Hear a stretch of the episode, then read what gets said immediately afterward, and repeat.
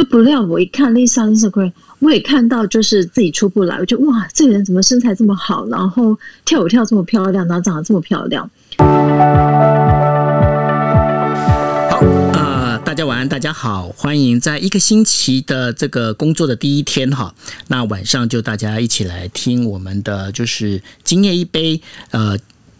心仪新事宜这样的一个专栏，那当然了，因为我们在每个星期一呢，都会跟大家谈谈一些跟心理有关的一些呃，应该怎么讲呢？就是一些。大概的一个小心得，然后跟大家做分享。那当然呢，因为呢，我们的这个整个这个心理房啊，就是这个心仪心事宜的这个心理房里面，呃，我们除了有就是呃就是心仪心理师之外呢，那我们有一个有一位就是专门针对青少年的这整个一个心理的一个状态非常了解的，就是张龙奇医师，会陪着我们来跟我们大家分享一些相关的一些讯息。当然，我们也是很希望，就是说在这整个一个房间里面。我们希望是透过一个比较属于轻松闲聊的方式，把一些相关的一些资讯呢，正确的一些资讯能够带给大家。为什么呢？因为当然大家知道，因为现在的人呢，就是这整个生活的一个空间是越来越狭小哦。那大家的那个非常拥挤，虽然说现在你今天不能太过接近，那个如果太就太过接近的话，会有造成嗯。感染的一些问题，但是呢，毕竟人跟人之间接触太过密集，那尤其是不只是呃，就是实体空间的接触，然后还有包括网络之间的接触。那在这网络之间的这个接触里面，我们有看到网络上面有很多更不可知、更不确定的一个因素在上面。那这个这个因素里面，它不是只是单纯的会影响到我们，等于说成年人而已哦，包括了青少年呢，我们也会担心他们会不会因为在整个就是判。判别这个是非对错的这个能力还没有那么的强的时候，会不会做了一些不对的事情？但是我们又会担心说，我们如果给太多的一个前置、太多的框框、条条框框的一个价值加在他们身上的话，会不会限制他们的想象空间？那这当中的尺尺寸。该怎么拿捏？刚好呢，今天我们就要来聊一下，就是什么叫做青少年的网络成瘾。那同时呢，在成年人的社会里面，呃，网呃，就是叫社社交的网络社交的焦虑症，大概该怎么去处理？哈，那在我们准备今天的题目之前呢，我们先请呃，就是共同主持人 Cindy 来跟大家问声好。Hello，各位亲爱的听众朋友，大家晚安。我是杂谈今夜一杯的 Sandy，很高兴今天可以跟心仪新事宜的房间一起来讨论青少年网络成瘾的相关话题哦。好，谢谢 Sandy。那呃，我们另外的话就是我刚刚也提到了，也是我非常非常敬重的一个张荣奇医师，来荣奇跟大家问声好。Hello，大家好。所以为你要先介绍心理说什么？非常敬重女神这样。好，呃，大家好，我是台大医院儿童心智科的主治医师张荣琪。那今天呃，就是很高兴有这个机会来去讨论这个主题，因为我想我在这个 COVID nineteen 这个阶段哦，其实这个这个主题其实越来越大家越来越在意。那所以我们来趁这个时间来好好来聊一聊。谢谢。谢谢谢谢荣琪。那当然呢，我们就是要请出我们的这个每个星期一这个房间的这个主讲人吼，就是这个是已经不是镜中，根本就是女神级的，就是我们的心仪心理师。嗨，心仪，跟大家问声好。Hello，大家晚安。你们在讲女神，大家下面的听众都要走光了。那这个题目其实我们是我们四位主持人其实想要定很久然后。一来我自己的私心，觉得现在从五月开始，小朋友就一直上网课上到现在。然后，虽然我们家小朋友还小，不是青少年，但是我可以从临床上，或是从呃各个人在回应的时候，其实，在青少年在使用网络，不管是在电玩或是在交友上面，其实父母很多的时候都会不知道那个尺度跟教养的方式该怎么拿捏。所以今天这个阶段，因为我相信网课还是必须持续哈，因为到七月二十六解封前，很多的东西都未定数。那我们一起找荣奇医师来谈谈这个主题，然后顺便我们来了解一下。自己在网络使用的习惯是呃，在就是我们开启这个话题哦，那我想就先直接就问一下荣奇医师哦，在整个怎么青少年的这个网络成瘾，那我们先不要提，就是到底成瘾有多严重？你可不告诉我们，到底青少年现在对于网络它的一个依存度到底是怎么样的一个情况？然后我们该怎么去定义这样的一个依存度呢？好，谢谢九欧。呃，我觉得这个问题哦是非常好。就是首先，我们可能有个想法，就是说，我们对网络这件事情，或者说我们对三 C 好了，或者是我们说电啊，不管是 iPad 啊、平板呐、手机啊，这个事情，我我常常在整间，其实我们会感觉得到，爸爸妈妈对于这件事情，其实都有一种。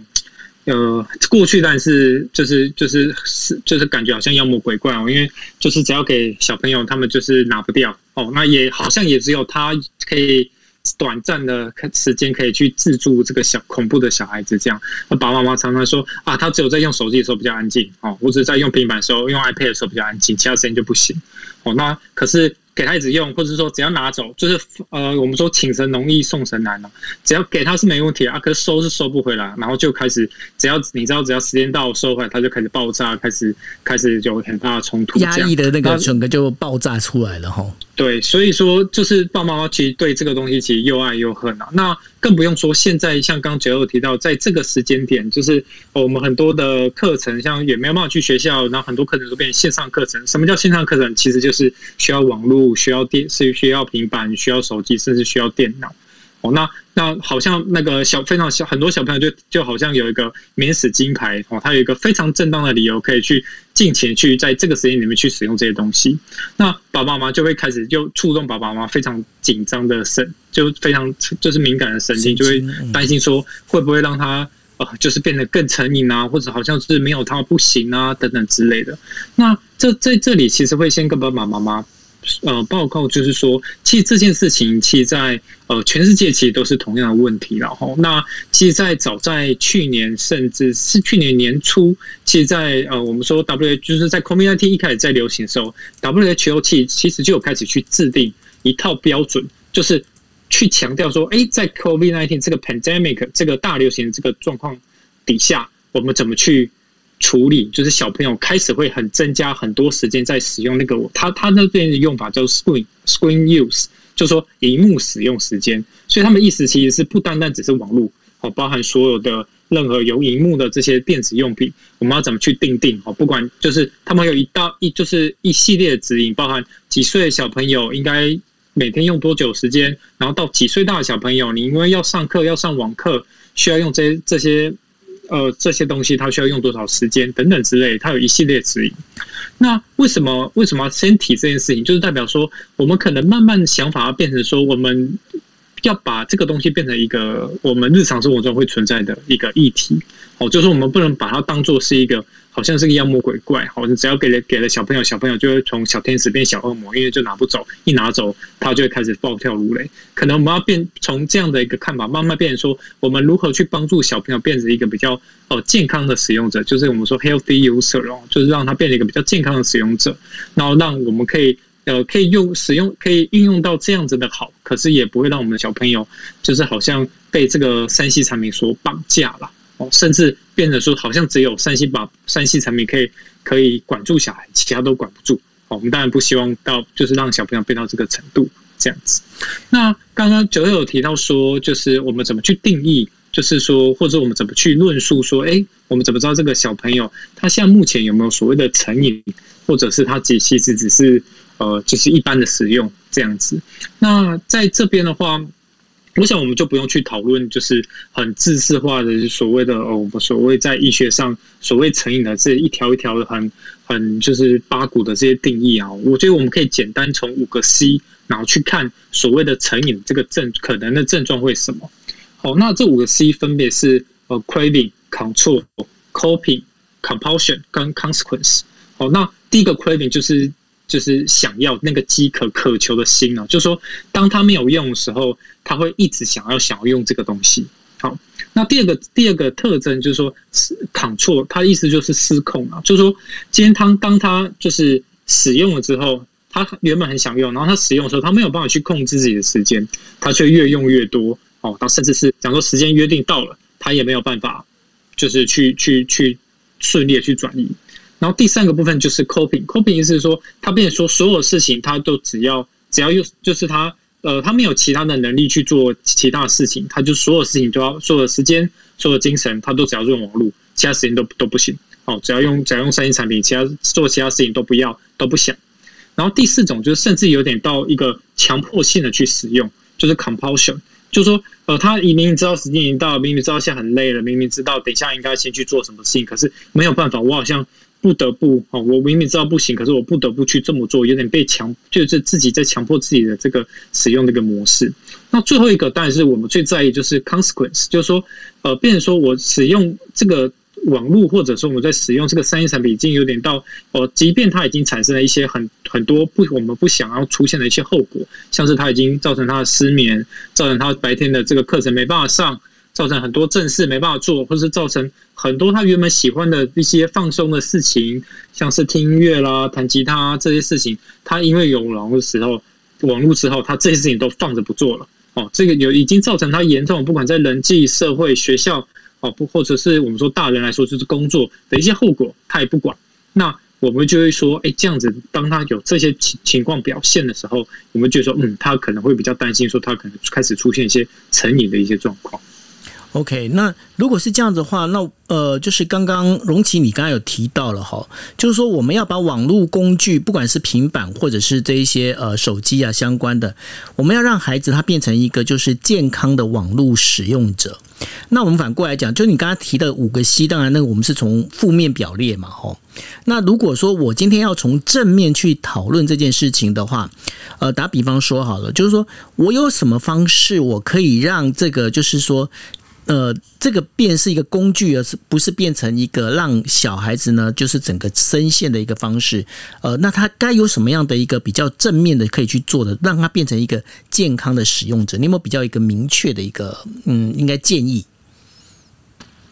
好，谢谢九六。那呃，我觉得这部分很重要，是就像我在整间期常会跟爸爸妈妈讨论哦，就说，因为毕竟在这样子的一个我们说像尤其像最近这疫情的这个阶段，很多时候我们所所谓的那个 screen time 就是使用荧幕的时间一定是增加的哦，因为他没有办法去实体课，当然小朋友就变成要去上网络课程啊等等之类的。那这个部分你使用。无可避免使用网络或者使用这些产品的时间一定是增加的。是啊，那我们如何让他使用这个时间增加？可是他也没有不会呃不会去增加他所谓成瘾的几率的话，我觉得呃就是我们一开始那样的一个规划哦是十分重要。就是说我们可能要跟小朋友一起去定定，就是我们怎么去我们去做一个事先的规划，什么的什么时间点到什么时间点是。呃，是我们就是固定是使用网络的时间，然后什么时什么时间点到什么时间点，其实就是呃，我们是不用不使用网络的时间，就是我们说的无网络的时间。那这个部分的话，其实这样讲，其实就变成呃，就说如果有时候讲说爸爸妈妈基本上他们的时间或者他们呃，就是呃，就是比较有办法跟小朋友去讨论的话，当然这样子做一个。类似课表这样的规划是没有问题的，嗯，可是呃，很多时候是其实我们也没有办法在旁边去盯着小朋友看，哦，或者是去很多时间去跟他去做一些相关的一些约束，因为毕竟那个那个界限是很模糊嘛。因为小朋友跟你说啊，我我这个时间我就是要呃我要查资料，我要写作业啊，吼，很多爸爸说啊，他每次都说他他要查资料，结果发现他都在查，所以是真的有这样的这样的小朋友会讲这样的事情哦。对，一定一定啊，因为就是因为像什么都要网络嘛，你查资料网络，然后你要写，你要上传资料，上传作业你要网络，所以的确像爸爸妈妈就会反映说，他很难去规定说啊几点要几点一定怎样子，一定怎样。哦，这个这个有时候是有困难的。那这时候我就跟爸爸妈妈建议说，我们或许可以先简单的用几个方式，好，就是说如果我们要用几个就是最重要的一个技巧的话，就是第一件事情就是说，我们就先从。呃，从我们最担心的事情开始，就是我们担我们最担心什么？我们最担心他会有一些网络成瘾，或是说所谓的网络游戏成瘾的状况。那我们从过去的研究，国内外研究发现说，其实常常这些小朋友要变成网络游戏成瘾或者网络成瘾的前这的前一步，其实他都会发现有一个很明显的一些预测因子。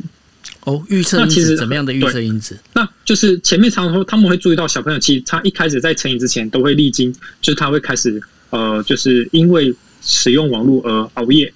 哦，就是会通宵哦，或者是原本睡眠时间就原本十十二点睡，因为用网络或玩玩网络游戏等等之类，哎，变成一点睡，变成两点睡，变成三点睡，哦，所以因为网络而或是网使用三 C 而熬夜，这是第一件事情。第二步骤就会开始，因为他为了玩这些东西，所以他半夜偷偷爬起来偷玩。哦，就是爬起来去拿 iPad 啊，连上网络啊，开始打，然后半夜偷偷的去不睡觉去玩手机啊。这个我这个我先打个岔。嗯，这个在我以前年轻的时候，我也常干这种事情。那只是说那时候不是玩 iPad，那时候是看什么？看金庸小说。对，然后或者是看那个，反正就是看那个武侠小说有没有？那武侠小说其实因为那武侠小说都一整册啊，那一整册的话，那个好几册，你别把它看完，好像就觉得不过瘾。那不过瘾，然后就是会一样啊，因为就是会慢，就是晚上会偷偷爬起来，然后又不敢开灯，你知道吗？不敢开灯的情况之下，只能干怎么办？就是呢，棉被盖着，然后拿手电筒在那个被窝里面看，所以眼睛就这样看坏掉。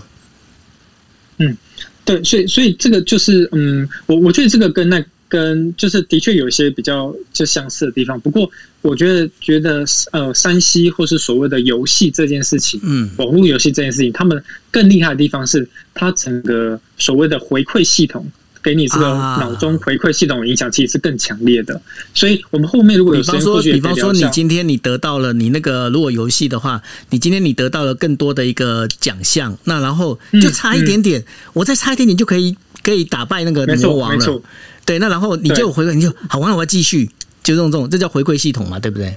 对对对对，就是其实呃，我们我们说，其实设计那个网络游戏的这些。这些厂商他一定需要找非常厉害的心理学家去做他们的后援哦，就是他们你如果有玩过，会发现天哪，真的是惊为天人。他们所他们所设计这些关卡，或都是其实都非常符合我们说心理学的这些机制，所以它会让你非常容易的去，就是去很容易就是喜欢上它，然后开始越玩越成越喜欢，然后越越花越多时间。嗯，那所以就会更容易就是或就是往那个成瘾的路上去迈进。所以说，呃，刚回到说，刚提到说这两件事情，就是我们说熬夜玩跟半夜爬起来偷玩，我觉得这是我常常跟在跟爸爸妈妈提醒说，这是我们一定一定一定要去让小朋友不要走到这条路上，这是第一件事情。是。那第二件事情就是说，呃，我们我我还是建议爸爸妈妈在家里还是有一段时间哦，比较是我们大大家一起的。所谓一起的，就是说，呃，你我们我们这个时间就是我们家庭一起，就是不用网络或者是不用。山西的产品，然后我们一起去做一些事情。那这是所谓的呃，就是就是呃，我们可以想成是负面表列，就是说我们这个家庭共同有一个时段，可能一个小时就好，或者半个小时好，这个这个这个时间就是没有网络的。然后我们一起去做一些事情，让他就是让小朋友去保有，或者说让整个家庭保有在没有网络的状况之下，我们还有一些没有网络可以一起连接彼此的一些活动，或者我们就说以小朋友来说。他除了网络的这个给他的一些快乐之外，他在无网络状况之下，还是有些可以让他带给他快乐跟成就感的东西，而不是只有每天的玩网络时间、升级打怪，然后得到打到很厉害的装备，然后觉得自己很棒哦。他还有别的地方可以让他有一些很好的回馈的一个系统哦。那这是一个就是比较简单的一个方式，可以让呃爸爸妈妈去试试看。那其实大家如果去注意到这些做法，我们常常说。呃，我们如何让小朋友不会走向网络成瘾，或是所谓的游戏成瘾这件事情？呃，我们刚刚讲的大部分都还是说，哦，什么时间不能玩，什么时间可以玩，去做规范嘛。对。可其实我们常常这个这些行为的最重要的背后，其实意思是在讲说，我们除了让他在这个游戏的时候得到一些好好的开心的感觉之外，我们也要我们的我们告诉他，你这个时间不能用，我们要给他另外一件事情做。让他知道说，哎，我不玩网络的时候，我去做别的事情，我也很开心，我也很觉，我也觉得很棒。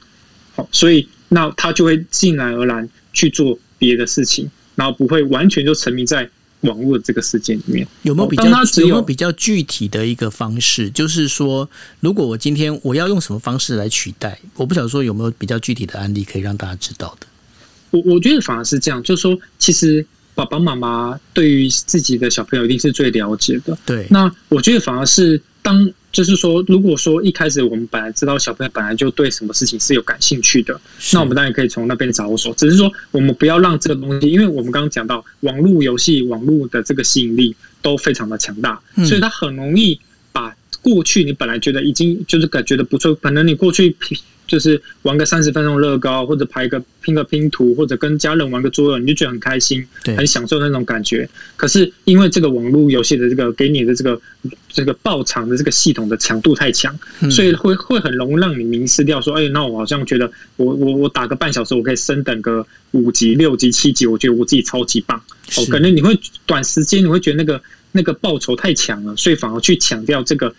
它比较像是长期可以给你一个成就感的一个东西，所以这个时间是让你可以去维持我们原本喜欢做的那些事情。那很多宝妈就说啊，可是他就已经没有啦，他就说他就只有玩网络比较开心啦，等等之类。嗯，那就是回过来说，我们就要开始陪着小朋友一起去找。好，因为我们说，当我们今天我我们觉得最最悲伤的是这样，其实其实曾曾经有爸爸妈妈跟我说过，说他发现他除了跟他限制 iPad 之外，他没有别的事情可以管得住他。他除了用 iPad 的时间当做奖励之外，他不会理他讲的话。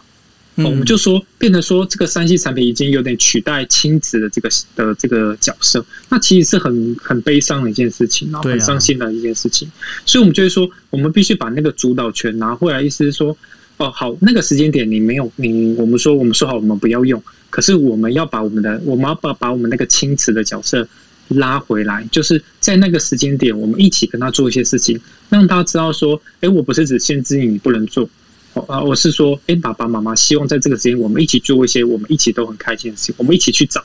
哦，那，然后，然后慢慢让他知道说：，哎，在这个时间点一起做事情，哦，虽然打怪升的很开心，可是跟爸爸妈妈一起做什么事情，一起玩一些桌游，一起去聊聊天，或者一起看个看个什么东西也很不错。那这时候。小朋友自然而然就不能就不会只靠，就变成说我们只能靠网络或只能靠 iPad 时间去管小孩，那那其实就会很辛苦这样子。也就是说，不要把那个呃，就是呃，网络上或者是说三 C 产品上面的这些所有的东西是填满了，就是孩子的所有的他的一个生活里面。对，那因为这样子，我们就变成说，好像把我们的那个就是父母的这个亲的权利。交给了山西，让山西做一切的决定，变成是 AI 爸妈。对对对对对。但是呢，有一个比较我一直都觉得很困惑的一个问题哈，就是说，因为你也知道嘛，最近的话不是有那个呃，就是 eSports 对不对？那然后大家已经开始就是把那个电竞这件事情呢，当成是的一个运动的一个部分哦，就是它是一个电子那个 eSports。那然后呢？小孩子如果说在玩这个电竞的话，你好像你已经不能用过去的那种思考，因为像以前的话，呃，我们的爸爸妈妈他们可能跟我们讲，就是说，哎，你不要去玩那个电动啊，你打那什么那个小蜜蜂啊那些东西，你这就是浪费时间啊，怎么样？可是问题是，像 eSports，它已经俨然是一个一种职业，那这样的一个状况里面的话。该怎么去？爸爸妈妈心态该怎么调整？就是说，今天怎么去辨别这个 e-sports 跟呃，就是网络呃，不管是游戏成瘾之间当中的线该怎么拉呢？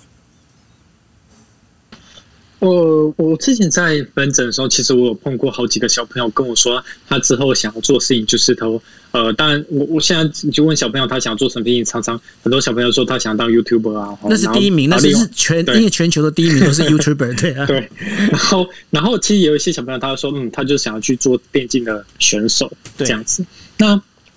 这时候我常常就会问小朋友说，我就问他说，那你知不知道电那个电竞选手他们是？在做什么事情？然后，因为就像九六说的，这个东西其实是是完全，当你一一件事情把它变成专业，或者是把它变成一种竞赛的时候，那个东西其实跟你原本所想象的其实不一样的一个状态，这样子。好，所以我我觉得那个部分就会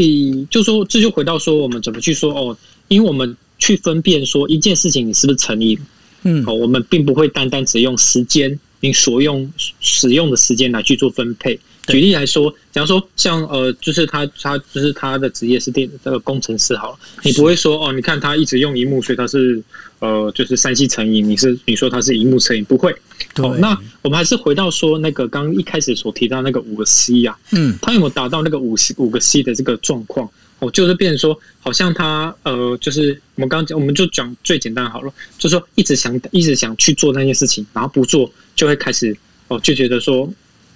很难过哦，然后很想去做那件事情哦，一醒来就想做，然后甚至只要做了他原本所约定的计划，他都没有办法去 control，他没有办法去做限制。好，那这个部分我们才会觉得说，哎，他比较符合我们所谓的成瘾 addiction 的这样的一个概念。嗯那你说那个我们说电竞选手哈，他们的生活其实是非常规律而且非常有纪律的所以是所以它其实是跟那个成成瘾的这个概念其实是是蛮不一样的这样子。对。哦所以所以我觉得这部分我就会就会跟小朋友就讨论说，他所想象的所谓的电竞选手的生活，跟他以为的生活，哦，就跟实际上的这个部分的差别是什么，让他知道说这个东西是不是真的，到底是不是他想要的这样子。OK，所以爸妈当遇到这种状况的话，也要把跟小朋友讲清楚，不要说你明明就是深陷这个玩电玩的一个情况，你告诉我说没有，爸爸妈妈，其实我想要当电竞选手，没这回事哦。要把这电竞选手当中的，因为他还是要付出很多的努力，对不对？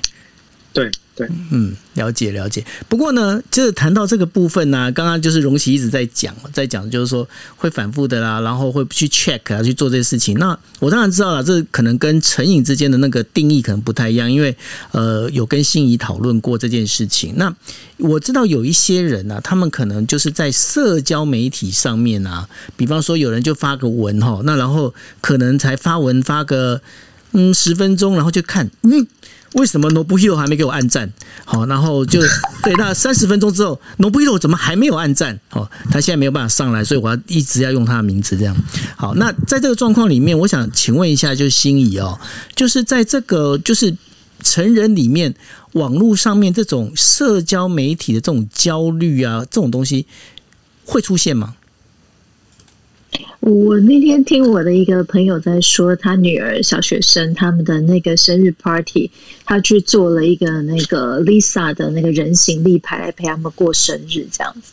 那大家知道 Lisa 是谁吗？吼，就是很韩团里面很美的那个泰国的女歌手。然后那天我就很好奇，我就想说，那我去看一下 Lisa 的 Instagram 好了。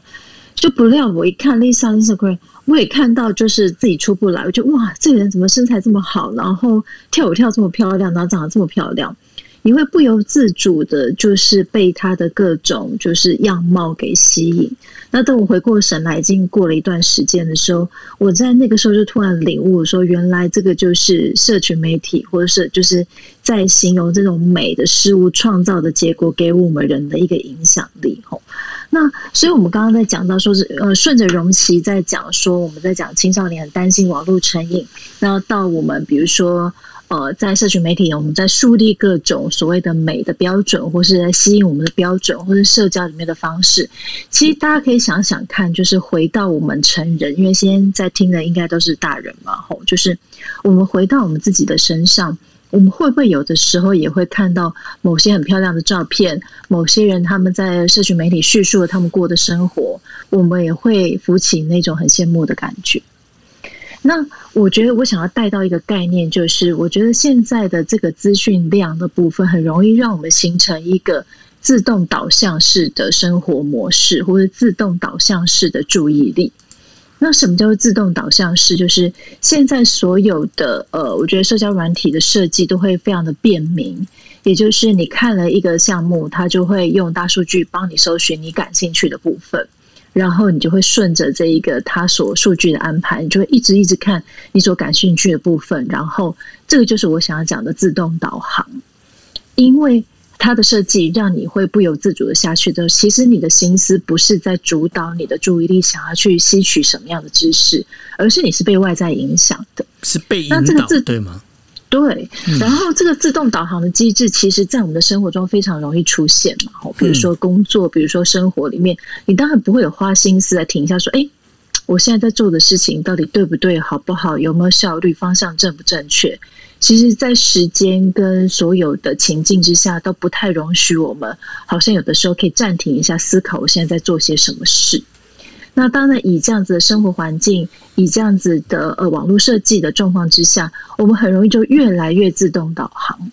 因为自动导航非常的轻松，你不用想事情，就是有人带着你要去看什么样的资讯，哎，又很有趣。但是回过神来，才发现说，哎，我怎么用了那么多的时间在这里？这样子，嘿，那你可能想要自制，但是慢慢的、慢慢的，当你没有特别的去发现你自己正在这种自动导航，其实越走离你的航道越远的时候，你就越难拉回来，因为你的行为就已经习惯化了。那一旦习惯化之后，你要去建立一个你想要的习惯，就变得更不容易。所以很多人就啊，我就烂了，我就放弃，或是说好像也没有必要特别的改变，因为大家都这样做。所以，我们慢慢对于这种社群呃软体的社交软体的依赖程度就会越来越高。那一旦越高的时候，我们当然更容易被里面的资讯给影响到，我们怎么想，跟我们怎么样去感觉我们的情绪。嗯嗯，那如果遇到这样的状况，我有没有什么方式，我可以从这个？那个应该怎么讲？这个回圈里面跳出来哦，因为呃，老实讲，就是这个部分的话，因为我相信有很多人都会有这样类似的这样的一个状况。那他们这也就是这是不是也跟我们在讲，就是说，结果你的同温层级会越来越厚，对不对？嗯，也不一定哦，因为呃，如果你在跟所谓在呃社交软体上面的人互动的时候，其实是他在使用的语言、使用的言文字、使用的表情，很多的时候，他跟你实体接触还是有一个落差。嗯，虽然大家现在越来越习惯化，但是说实在，他还是会有个落差。嗯，所以可能有很多的误会，也可能有很多的操作，也有很多可能的呃潜规则，比如说。有人回哈哈，或是回说啊，那我去洗澡了。嗯，那背后的意思就是我不想再跟你聊了，嗯或是哈哈，只是我觉得你很无聊，我用哈哈来打发你这样。是，我们会对于对方的语气跟内容很多的猜测的时候，它不见得会让我们的同温层越来越厚。搞不好会让我们越来越质疑我们在别人心里面的价值，或是越来越去揣摩别人话语里面的意思。其实也蛮多的社交焦虑就会发生在跟别人的在网络上面的对话里面。诶，他这句话到底是什么样子的意思？那他是不是在跟我在对话的时候，他也在跟别人对话？这是很容易想象的嘛？好，那他现在只有回声哦，他是不是对我不专心？是。那一旦我们在跟某个人的关系或是连接其实不是那么稳固的时候，这一些，比如说呃，No Hero 没有回我半个小时、十分钟，这种时间上面的差距，就会让我引发哎，No Hero 是不是讨厌我？哎，他是不是在跟别人讲话等等的影响？这样子。对，嗯，他一定觉得今天怎么一直被 Q。没有，No Hero 今天应该要去挖耳朵，因为他觉得说今天耳朵特别痒，而且而且他还还不让他上来，就是比较重要一点。OK，好，但是呢，就是这个部分的话，因为这其实在日本哦，他发我们刚才在讲的事情里面，大概它有三种现象哦。第一个现象就是说，因为呢，我今天我网络成瘾，我应该也不能叫网络成瘾，就是说我对于网络过度依赖，过度依赖之后，在日本他们有叫做 real q，就是呃，就是把你的生活呢做的好像是跟。就是过得好像非常充实那种样子吼，那但是怎么做呢？因为后来呢，有很多人他们其实是只有孤孤单单的一个人啊，然后去吃饭了。可是他就是要在网络上变得我非常非常的就是呃受欢迎这样子，他还可以去请那所谓的那个 part time 的那个朋友，或者是 part time 的男友，那然后呢就是来就是拍合照，然后把这个东西做的好像我好像我好像。真的是我的生活就是如此的丰富、跟美满、跟充实，这是一个对网络的一种依存度变在这样子。那另外一种在日本的话，他们也有出现的，就是说在整个社区那个应该是说群组里面，比方说像妈妈群组，哎，那个什么讲话讲话，然后大家是不是哎这个有可能是妈妈群组的 leader，他讲这句话，大家底下哦好棒哦好棒哦，然后要鼓掌。那然后呢，可是。当大家决定说我今天我要无视这个人的时候，他就整个被边缘化，甚至呢，这种东西不是只有发生在妈妈群组，又发生在一些等于说学生的群组里面，甚至会造成一些学生因为这样子会觉得说自己被边缘化，而且那种好像那种孤独感会比一般真实世界来的更严重，对不对？嗯，呃，从这个地方我就要忍不住再推荐我的一本爱书哈，就是大家听过我讲的都。当然不是我，我写不出这么棒的。就是说，在一起孤独，我觉得那个酒友应该听过我讲这本书这样子。嘿，他是时报出的这一个，他就在讲，就是他这本书其实出的蛮早的哈，所以他在讲，就是网络世代之后，我们人跟人的之间，我们到底怎么样去感受彼此的？其实很多的时候，我们会因为预测对方可以没有时间差，我们就没有办法去接受这个时间差背后有各种因素。那呃，我上次看到一张图片，我就很怀念，就是一个小朋友他在早上在吃那个 cereal 的时候，他在看那个 cereal 盒子上面的字，这样子。嗯，然后这个图就是让我觉得很怀念，就是我们小时候在吃那时候 cereal 还不是很红，所以吃那个觉得这是一个完美的早餐这样子。我们在吃的时候就很无聊嘛，早上起来要干嘛？我们就会拿起旁边的盒子来看。然后我更无聊，我就很喜欢拿那种建案的广告来看里面的那种内容，这样。嗯，所以我们常常在讲说小朋友这件事哦，就是我连带讲到有点歪，但是我想要讲就是我们要接受无聊。这件事，其实很多的时候，我们比如说家长在面对小孩子，我们很怕小孩子无聊，或者小孩子很容易嚷嚷无聊。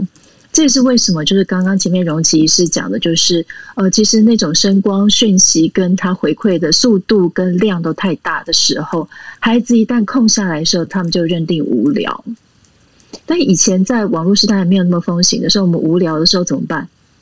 就自己去找事做嘛，吼，就是无聊的发慌就看云啊，无聊的发慌就自己找一些呃外面的蚂蚁来观察这样的。我我记得我幼儿园的时候，好像花了很多时间在观察我们家后面阳台的蚂蚁到底怎么走的这样子。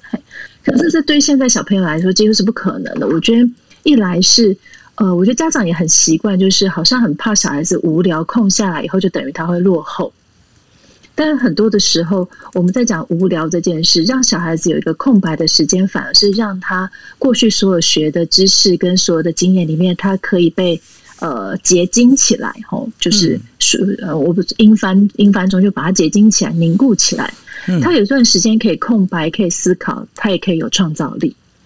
是那回回到我们刚刚讲的是大人的空白也很重要。我觉得大人的空白有的时候，我觉得更重要是启动我们不要再被自动导航了。我们要启动我们的大脑导航，就是我们更知道，哎，我现在在看这些东西是不是我要的？我现在在看这些东西，我花了多少时间？我现在在看这些东西，我有没有其他更值得我去做的事情？我会有一个思考跟判断的时候，不论大人或小孩，我们不要把自己的时间填那么满，或是不要被外在填那么满，来启动我们自己的思考的时候，我觉得对于这个网络时代，不管是在社交，不管是在网络的使用，都会很有帮助。是，呃，刚刚心仪所介绍那一本书呢，叫做《在一起孤独》，然后它的副标是“科技拉近了彼此距离，却让我们害怕亲密交流”。那作者是雪莉特克，哈，那刚刚有讲了，就是出版社是时啊时报出版出的。那这本书其实看起来，因为我还没翻这本书，但是我觉得说，光看这个题目就觉得还蛮有意思，尤其是谈到孤独这件事情，我就想到了那个哦，就是在。中国的绘画里面哦，中国绘画里面比较，他们比较，我觉得说比较有趣的事情是，他们很喜欢用留白的这个技巧哦，就是说。一般来说，哈，我们在看西画的时候，西洋画的时候，那当然了，就是西洋画大部分会把整个那个版面把它填满。但是呢，中国的绘画里面，它就是会用那种空灵的方式，然后呢，会把一些呃，就是一些空间的，就是故意有一些留白。当然，后来这留白呢，都被一些皇帝啊在上面写说，嗯，朕看过了，巴拉巴拉这些，然后就又把它弄得填的那个。怎么讲？算涂鸦，嗯，对。那然后所以说，我觉得这个就是留白本身其实是很重要，因为如果没让自己有一个留白沉淀的一个时间点哦，就好像说那个我们在做，如果我们今天要去酿酒的话，酒它本身你要把它摆着，让它能够发酵，让呃酵母它本身能够发酵，然后能才能够酿出一个好的一个酒。所以说时间很重要，诶。但是问题是，心仪，我发现一件事情，有很多人其实就会焦虑啊，尤其是当他今天可能就是在这个群组里面，他觉得说，嗯，为什么你们都看了之后，为什么你不回我？你看这个这个群组里面，哎，我们四个人一个群组，荣琪应该看过了，然后那个就是 Cindy 也看过了，心仪也看过了，可是我问的问题你们都不理我，哎，那怎么办？在这情况之下，好像被排挤了。嗯，我上次有分享一个，我觉得呃，现在那 Instagram 不是有那个挚友的功能嘛？哦，就是对，呃，对，就是有些人你只能就是你被编到挚友，你才可以看到属于挚友的现实动态这样子。那呃，但是我们有很多，好像不是我哎，我们私下聊。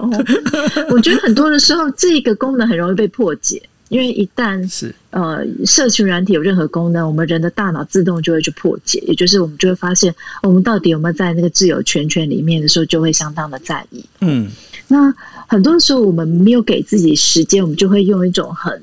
即刻性说：“哦，他一定是讨厌我，所以他不给我看他的分享的内容。”这会是一个人很快的自动性的连接。嗯但是上次我有带着另外一个呃，应该是个案来体验这件事，就是我们先让我们自己不要有答案，是我们先对，我们先可能写下各种各样的答案，然后我们给我们自己一段的时间去寻找这些答案，这样。嗯。那过了一两周以后，他回来跟我讲，答案果然跟他一开始想的不一样，这样就是种种原因，对方忘了把他纳入挚友的圈圈里面，这样，然后对方也很不好意思，然后他自己也觉得他太敏感，也让好像朋友的关系受损了。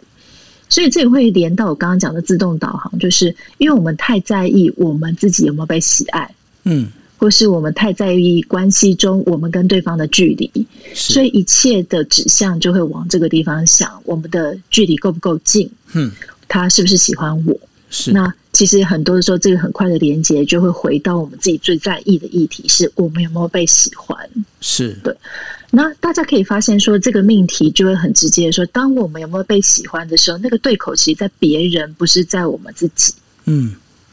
那我们够老的人都会想说，因为在对口在别人，我们没办法操作，所以我们当然要回到自己身上。但是这对于比如说青少年或是年轻族群，那不是那么容易的事情，因为同才这件事是他们在目前的生命阶段里面很重要的一环，对然后被喜欢、被认同，才能够建立他们的自我。嗯那这是我觉得家长或是挚友就会扮演一个很重要的角色，就是怎么样陪着年轻人，怎么样陪着呃家里的孩子去探索，你有没有被喜爱，是不是被这些事情论断而已？嗯那你觉得你自己重不重要？有没有其他的面向可以一起去看？嗯那这个真的是很需要从小到大就开始去做的吼，就等到他已经进入到一个青少年，或是很在意自己有没有被喜欢的时候，再来操作这件事情的时候，有的时候有点缓不济急。嗯因为好像发生问题才来解决的时候，那个就不是从从根基打起嘛，吼。嗯所以我们常听到一句话说，不要让孩子输在起跑点上。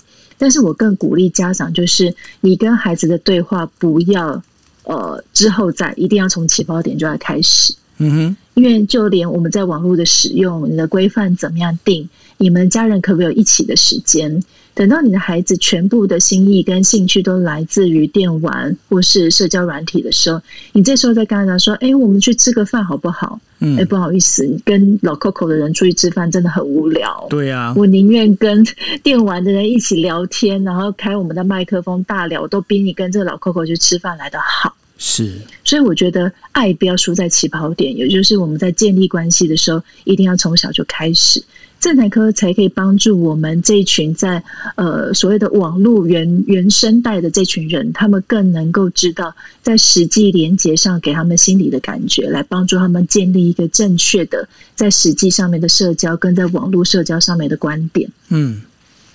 那荣琪，我想请教你哦，就是说刚刚心仪所提到的这样的一个，就是爱不要输在起跑点上。那你在就是实际的这样的一个，就是你所就是接触的一些一些呃，就是应该怎么讲，就是个案里面呢、那你有没有什么一个比较比较更具体的一个建议的一个方式，就是比方说，爸妈应该该怎么去跟小孩子在做这个部分？因为其实我们知道，在日本也是出现有类似的状况，青少年呢，因为经常呃，就是受到这个，这在某个角度叫做网络霸凌了。然后在这个整个一个就是被忽视、被边缘化的情况之下，他们又不不晓得去跟爸妈去商量商量。那然后呢，同学校的同学呢，基本上有一些可能会是好朋友，可是呢，他们又因为整个群体的一个力量，他又必须要分，他又必须要跟他有所一些区隔。那所以呢，他们便是要心里面有苦闷，没有地方去讲。那这时候其实就会出了很多状况。那我不晓得说有没有什么方式是可以呃让我爸妈不要输在起跑点上的。呃，我记得常常在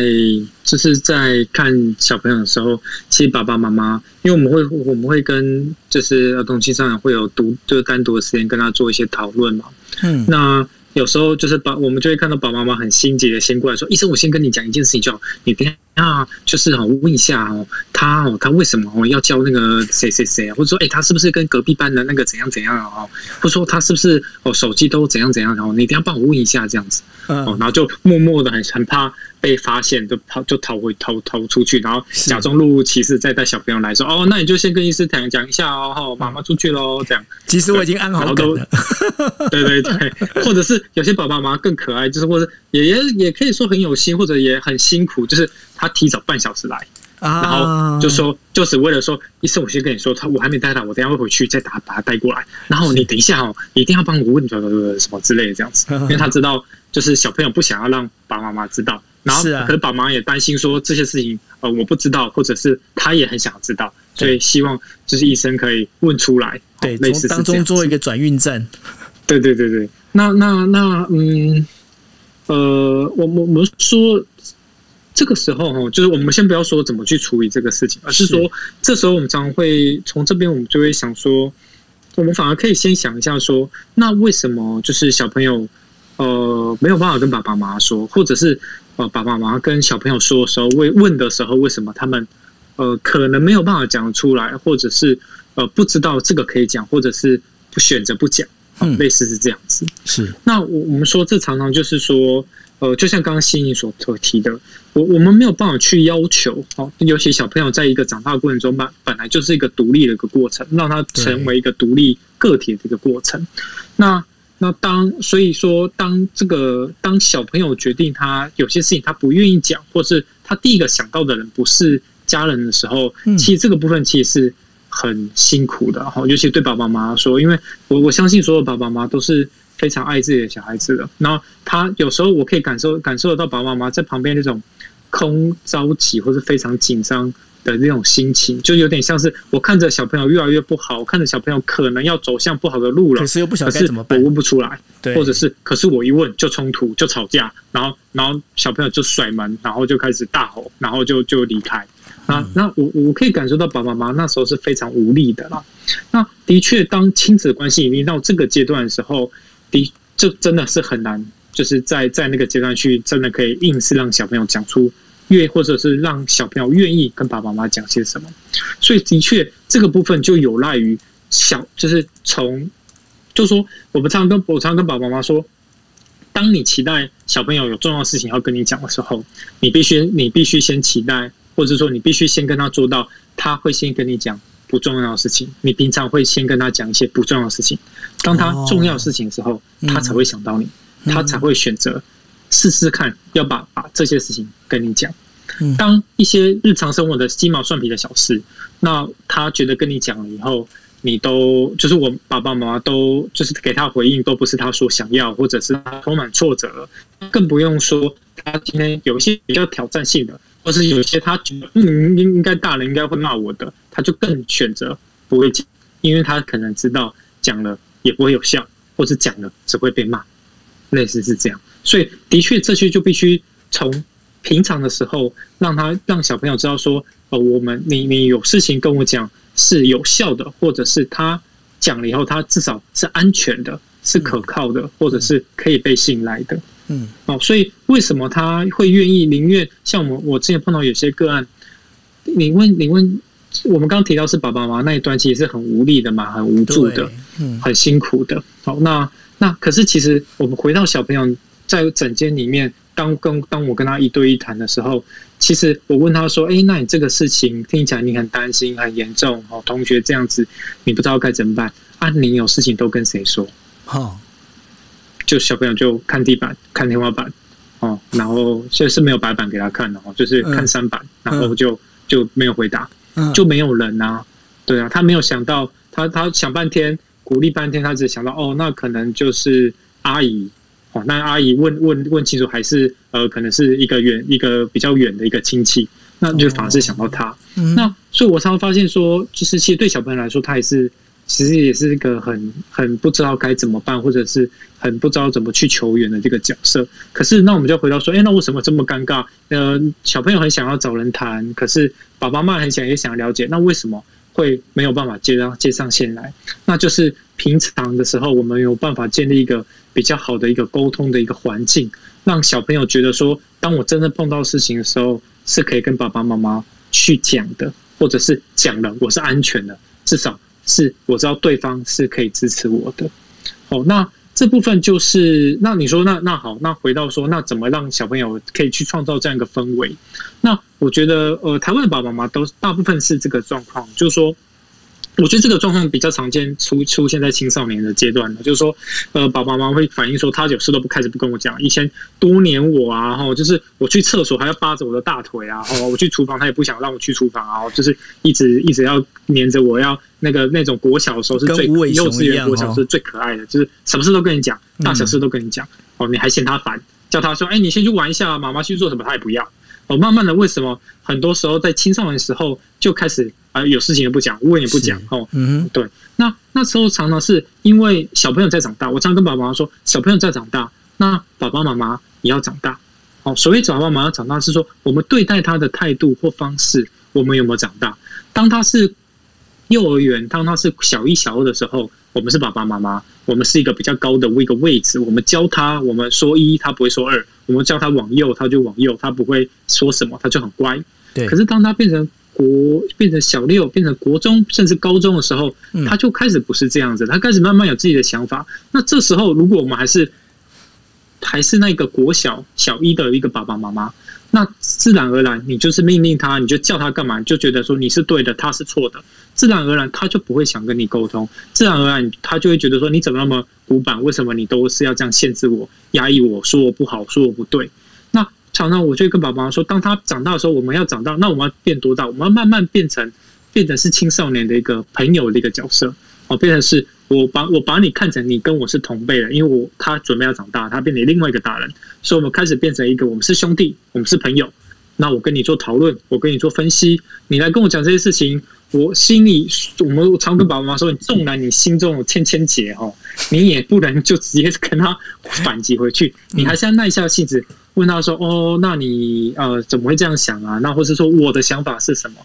然后看他怎么说。嗯，那。这个时候，他觉得你有在尊重他，或者你有在听他讲话的时候，他才会再愿意把更多的事情跟你讲。好，当我常常看整天就是这样子，就是呃，小朋友开始当如果是没有分开谈的时候，青少年讲一句话，爸爸妈妈就开始了。哦，不是这样子哦，你你这样讲不对哦，你刚明那个老师明明是怎样怎样怎样然后那个那个补习班老师怎样怎样怎样讲，小朋友讲一句，他要讲十句。那小朋友就不讲了，你就发现小朋友话在整间越来越少，怎么爱讲都跟你讲，对，爸爸妈妈话就很多，然后小朋友就不讲。OK，那如果是这样的一个模式，其实那在家里你就可以想见，小朋友当然就越来不讲，因为我讲一句，你讲十句，那好啊，那就这样，那我都不要讲啊。对，那我也可以想到说，我今天如果跟你说我在学校被霸凌，你是不是就跟我讲说，呃，那你怎么这样？你怎么没有？你当下可以怎么怎么不要这样？那当然小朋友就会就不想讲，因为没有人希望一直被。被反驳嘛？当然，这是很实在。没有人喜，不要说小孩子，没有人喜欢。没错。那所以说，呃，所以就或许就变成说，我们要耐着性子，因为就连就连我也会啊。像小朋友有时候在，呃，不要说小青少年，有时候在整间就跟我说啊，他今天认识一个。在网络上认识一个啊，这个网友啊，很帅啊，然后他就想那个网友问他说要不要出去啊，怎样？那我心想说天哪，这个心中的警铃大响啊！你知道你现在几岁吗？你才十五岁，对你你你知道你这个多危险，知道吗？我就想说开始要 Google，就是随便 Google 了二十几篇那种被骗出去怎样怎样又怎样的这种要给他，可是我还发现这样不行，马上忍住，对，然后听他先讲完，然后慢慢的就是。就是就是这个部分，其实我想新那个新已经更有经验，就是说我们这也是一个一个方式，就是说我们已经走到他很前面了。可是他还没有跟上，嗯，这时候如果我们把硬拉上来说，哦，你这样不行哦，你这样不对哦，你知道这样怎样怎样吗？就是我们把它当做小孩子做法，或是讲白一点，我们把它当做他是白痴的这个样的一个方式，他就会锁起来了，嗯，他就不想再跟你讲任何事情，因为他发现跟你讲这个事情，你就是在骂他，嗯，对，那你就必须先忍住，然后我们用用比讨论的方式让他跟上我们的速度。我跟他讨论说，哎，那你觉得会不会有什么担心？你觉得这样这样 OK 吗？或是说？你觉得这样子，如果你跟同学讲会怎么样呢？或者是你心里会不会有什么不放心的地方？让他慢慢去思考这个东西，因为我们说这也是在长大一个过程嘛。常常跟爸爸妈妈鼓励说，我们这样做，除了是我们那一的性子之外，其实我们也在帮助他长大，因为这才是我们期待的青少年、期待小孩子的一个路嘛。如果我们当都帮他担心完了，那他就不用担心。那他就是永远的小孩子，永远你的小孩。等到他二十几岁、三十几岁，他还是要打电话跟你说：“哎妈，那个这个这个为什么这个这个这个小孩子呃为什么那个饭这个煮不熟啊？是要怎样啊？”他就丧失了自己去解决问题、思考的能力。那那这就不是我们想要，所以那样的一个等待，其实呃不又可以帮助彼此之间的关系的串联，像刚刚呃九月有问到的，那另外可以其实也是在帮助小朋友的一个成长。是，其实呢，你刚刚听你这样讲，我就想到我在拍照的时候，尤其拍小朋友啊，那个小 baby 啊，或者小小朋友的时候，我觉得拍他们最可爱的那个角度哦，应该就是跟他们眼睛平行的那个角度，就是那个水平啊，眼睛的水平在同样的一个角度。那刚刚荣琪在讲这部分，我脑袋一直在浮现的是，我去拍这样的照片，就是你不要把你的眼光放在。你自己的高度，而是把它降到你跟他同样的一个就是水平线，那个眼睛的水平线里面，陪他去看同样的事情，也许对整个就是沟通上面会有一个比较大的加分。那心仪，你们家有两个小朋友啊，那你有没有开始做闲期作业？因为虽然说他们现在还不是青少年，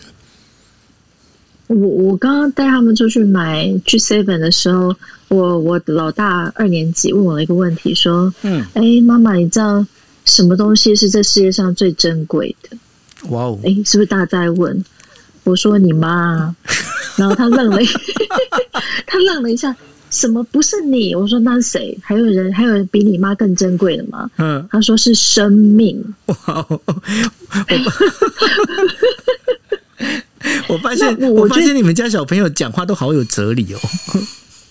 我觉得用这个例子来回应刚刚这样讲的，就是。我觉得对孩子的世界感到好奇是每个家长，我觉得应该要去做的事情。吼，就是你会对他好奇，你才会从他的世界里面去探问、去询问，你才不会只有规范，才不会只有对错。那我们自己大人去跟那种只有对错的人聊天，你都觉得无聊至极的时候，何况是小孩？那就连网络上面的使用，我觉得应该都是这个样子。就是如果孩子喜欢电玩。喜欢在是呃电玩的世界里面跟人家聊天，嗯，比如说之前我的个案跟我讲那个 low 的事情，我就哎我不知道你们会不会打 low 这样，我觉得那个超难的，然后我就想说算了，我我也没打过，但我就决定全部就是请教他这样子，对，那。呃，个案就是如数家珍，跟我讲说什么上路哦，然后下路等等这些内容，这样，然后我记不起来了，然后我就用图画，然后他就跟我图一起画啊哈。那我觉得这个方式就是在跟青少年建立关系的一个方式，也是一个爸爸妈妈可以去试着跟自己孩子建立的方式，就是他们的世界他们会喜欢，一定有他们的原因，因为让他们得到成就感，让他们得到社交上面的连接。嗯那不一定是一个全错的状况，是。但是因为如果我们把它认为就是一个对错的话，我们就看不到那个世界里面对于孩子的重要性跟丰富性了。所以在谈这个网络成瘾跟这个孩子在社交世界里面，我都会很鼓励家长说，就跟孩子去谈为什么这个世界对他有趣，那有趣的点到底在哪里？嗯，然后其实我们也在跟我们的孩子学习，因为这个世界可能是我们不了解的。嗯，搞不好学起来我们也觉得很有趣。比如说像，哎，呃，九六应该知道，就是我们家孩子非常喜欢《鬼灭之刃》这样。对。然后到到后来，我自己偷偷去买漫画来看，就有一天被他们发现，说：“妈妈，你买了什么东西？”我说：“我买那个漫画的最后一集。”然后我他就说：“你怎么自己买？”我说：“因为我想看结局这样子。”嗯。所以我觉得跟孩子一起对有些事情有兴趣，其实对大人来讲也是一个蛮有意思的过程。是。OK，那我刚才本来是在你在讲的时候啊，我拉了那个 Nobuhiro，我觉得说应该让他有点发言权，但是我才发现他可能在帮那个孔医师做录音，他偷偷跑过来的。哎，上来了，Nobuhiro，我还是给你有发言权哦。对啊，可是时间已经过了，所以没关系，就算了。没有啦，开玩笑的。大家好，对，那你我我想请问一个问题：你一个人在日本生活啊，你有没有那种就是被就是整个群组或是这个边缘化或公司边缘化的这样的一个心情跟感觉过？边缘化是指说刚才大家有提到，例如说，哎，我发了言，为什么没有人回我之类的，像这样子的边缘化的经验吗？对啊，其实会耶，一开始呃。很依赖用这种，例如说 Line 或什么时候，有时候大家通常都希望自己的发言有人回你嘛。嗯。可是久而久之，我就有点自己觉得说不一定啊，搞不好我有时候也看人家的回呃看别人的回复之后，我也没有马上讲话，所以其实就是换个角度想一下，是 OK，只要他没有攻击我就 OK。我觉得就是我把我想我把我想讲完的话讲完，然后大家有达到沟通目的就好。嗯哼，对，就是会有啦，会有那个过程。可是我觉得我们这新的一代，刚才大家有提到很多，就是变得以这种社交软软体为主的沟通方式的人，其实想法上可能要不一样。那我可能也在学习哦，就是 全部用这样子的时候，一些想法可能没办法像我小时候想的那种，我们还要打电话才能沟通的那个世界是不一样的。所以，对，有做一些小改变，也有经过那个讨厌的事情，都有。不过你放心好了，那个 Sandy 到时候去大阪的时候，他会找你一起去玩，这样。真的哦，耶！只是我现在心情不太好，我今天心情不太好。我刚才边听你们节目边听，看到一个很震惊我的消息，所以现在什么情心情不太？好。怎么了？没有，我看到我我东京奥运那个义工那个班表，嗯。新的班表出来了，然后呢？然后就没有开幕式啦，然后班表的时间全部都乱的，没有。就我原本请假的时间都没事，等一，然后我没有就请假就这么间，得，就这么没有开幕式不是早就知道的事情了吗？不是不是，我说我的班表啦。哦，你的班表没有原本我班表开幕式。上面有。哦 OK，啊。对，然后时间重点也不是开幕式，那，开幕式很重要啦，对不起，但是时间是乱的，所以我现在等于我要重新来排我的时间，有点烦。嗯那你有你有看到那个戴之颖的那个吗？那个有你的班表吗？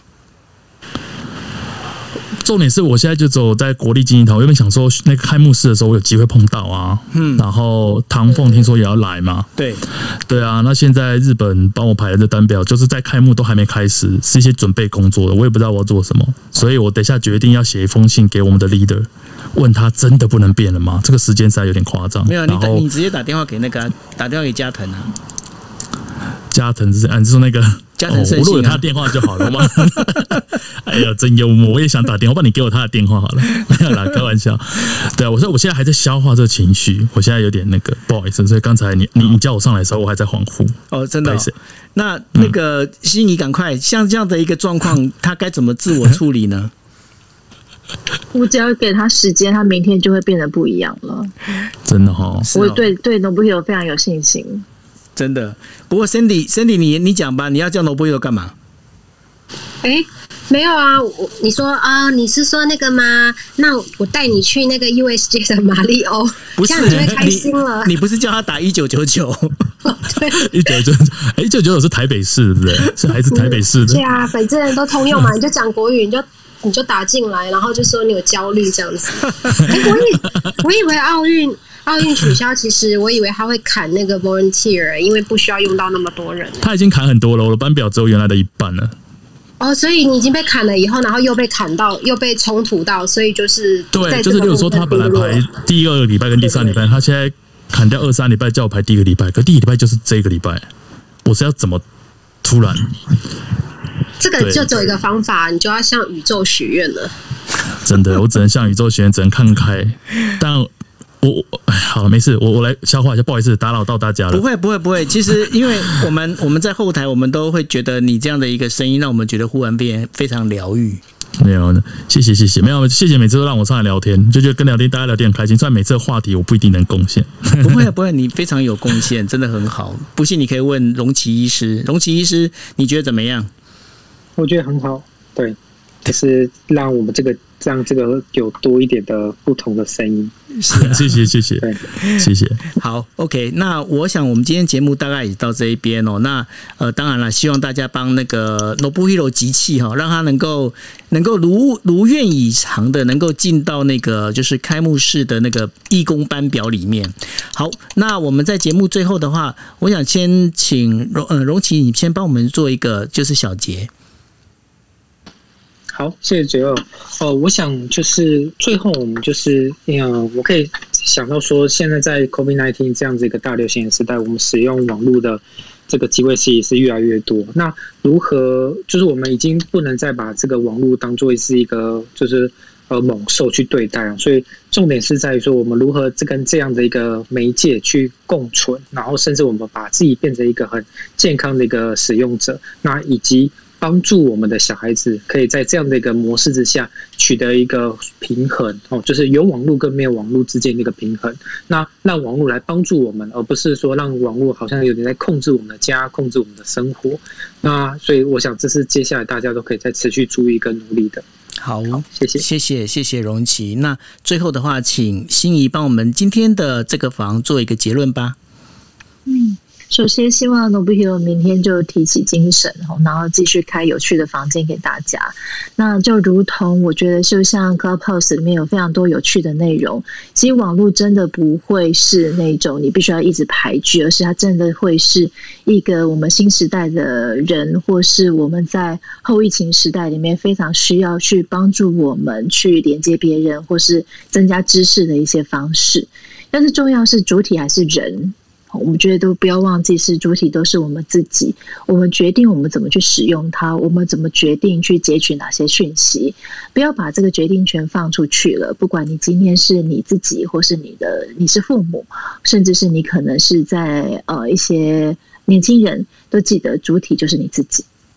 好，呃，那我们今天的节目呢，就到这一边。那如果大家当中中途才加进来，然后对于就是这个内容你们会有兴趣的话，那大家可以上网去搜寻，呃，我们有 podcast，你可以找“今夜一杯”关键字，那或者是呃找就是那个 YouTube 上面也会有，我们会会有一些影片会在上面哈。OK，好，那我们今天的节目就到这一边，那谢谢大家。最后的话，待会请 Cindy 呢来跟大家讲一下明天我们到底有什么样的节目内容。好，大家谢谢。谢喽，晚安，拜拜。